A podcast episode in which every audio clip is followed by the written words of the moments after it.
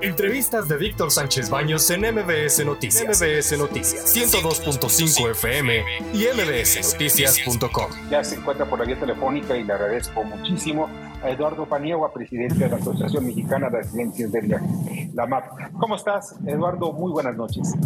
Hola, muy buenas noches. Te saluda con gusto Eduardo Paniagua desde la ciudad de Veracruz. Estamos en Iztapa, vamos a, a la capital en este momento. Ah, pues mira qué bueno, pues recorriendo, recorriendo el país como debe de ser, ¿no? Para, para ir impulsando el turismo. Oye, en todo esto eh, me llama la atención que hay un problema que se está dando en varios, en varias eh, regiones, concretamente en el Caribe, en donde se están dando fraudes con varios hoteles. Y esto incluso tú lo denunciaste hace algunos días en el caso concreto de Quintana Roo. ¿Qué son esos tipos de fraudes que están cometiendo y que está desprestigiando a nivel mundial nuestros destinos turísticos? Sí, fíjate que este es un cáncer que se genera a partir del año 2013, donde nos damos cuenta que empieza a haber un grupo de delincuentes que utilizan la intranet y la internet para empezar a hacer fraudes. Eh, no solamente fraudes a través de, las plataformas digitales, sino también a través de llamadas telefónicas. Y por cierto, utilizan el estado de Quintana Roo y los lugares más enigmáticos de nuestro estado, porque es, lo que más se vende. Entonces tenemos hoteles como Escaret, como uno de los hoteles que más fraudes cibernéticos están hoy recibiendo. Quiero que sepas que antes de la pandemia se recibía un promedio de 200 fraudes cibernéticos por hora. Hoy, durante la pandemia y después de la pandemia, estamos prácticamente en 450 fraudes cibernéticos por hora. Es decir, un promedio de 431 millones de pesos de fraudes al año, lo que le genera al fisco general arriba de 30 mil millones de pesos entre ICR e IVA no recaudado. Es decir, este, este cáncer que hoy está afectando la actividad turística también está afectando a nuestro gobierno, está afectando a los, empresarios y al nombre de los de los de servicios turísticos. Ahora, ¿cómo se da este fraude? ¿Es a, través de Internet? ¿Están buscando eh, algunos, algún hotel y empiezan a hacer conexiones? ¿Cómo aparece más bien?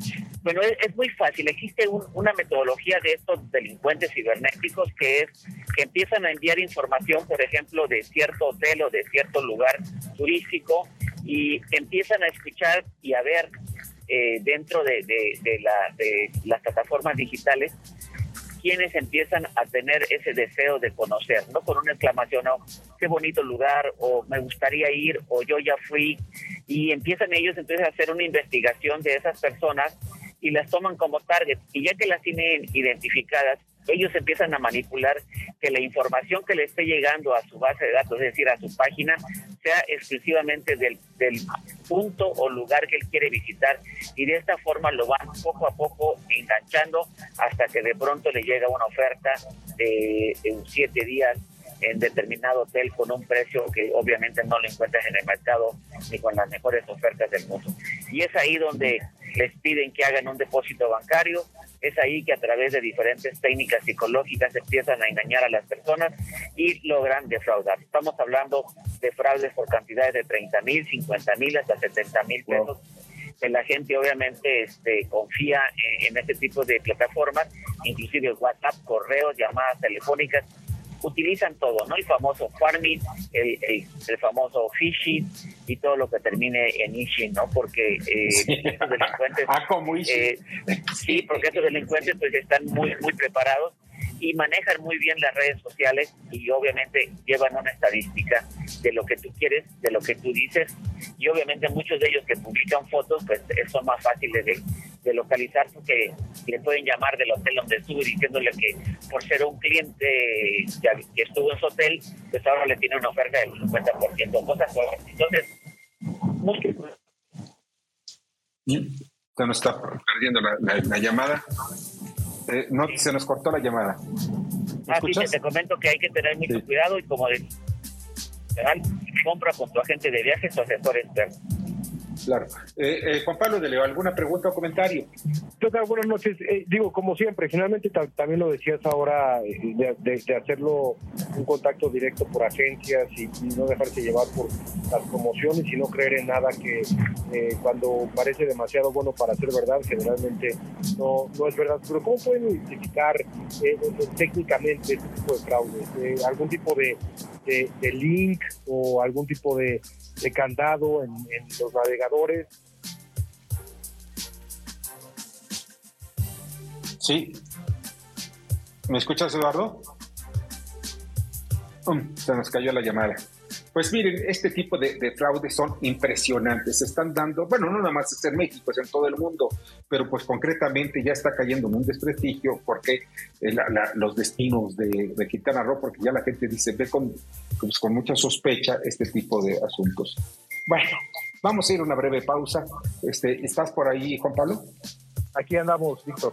Sí, pues al final de cuentas esto es, es grave porque no nos, no, no, nos lleva a perder clientes en el turismo.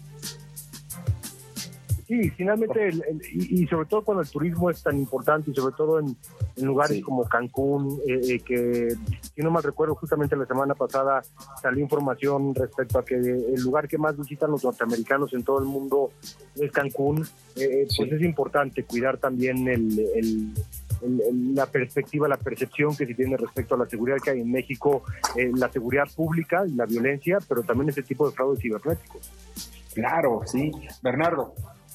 Pues sí, Víctor, yo creo que también es dinero que si iba destinado, la gente tenía destinado para sus acciones en esos destinos turísticos, en esos lugares, pero si se lo lleva a un defraudador, si se lo lleva a otro tipo de persona, pues es dinero que no va a acabar ahí, entonces directamente afecta a la economía de, la zona y a la que se llamaba la, la sistema de economía sin chimeneas que era el turismo. Hoy vemos que el turismo está siendo afectado no solamente por el sensible tema de la delincuencia o del crimen, también por la seguridad que no se puede tener fuera del Estado. Fíjate que sí, es, es porque las mafias son terribles y estos tipos de, de, fraudes ya son cada día más continuos. Hay que tener mucho cuidado. Y como dice Juan Pablo, como dice también Bernardo, pues aquello, aquellas ofertas que son de verdad increíbles no existen. ¿eh? Nunca te van a dar bajar el precio a niveles de regalo. Eso que quiere buscar. Escucha a Víctor Sánchez Baños en MBS Noticias. MBS Noticias 102.5 FM y MBSNoticias.com. Lunes a viernes, 9 de la noche, tiempo del centro de México.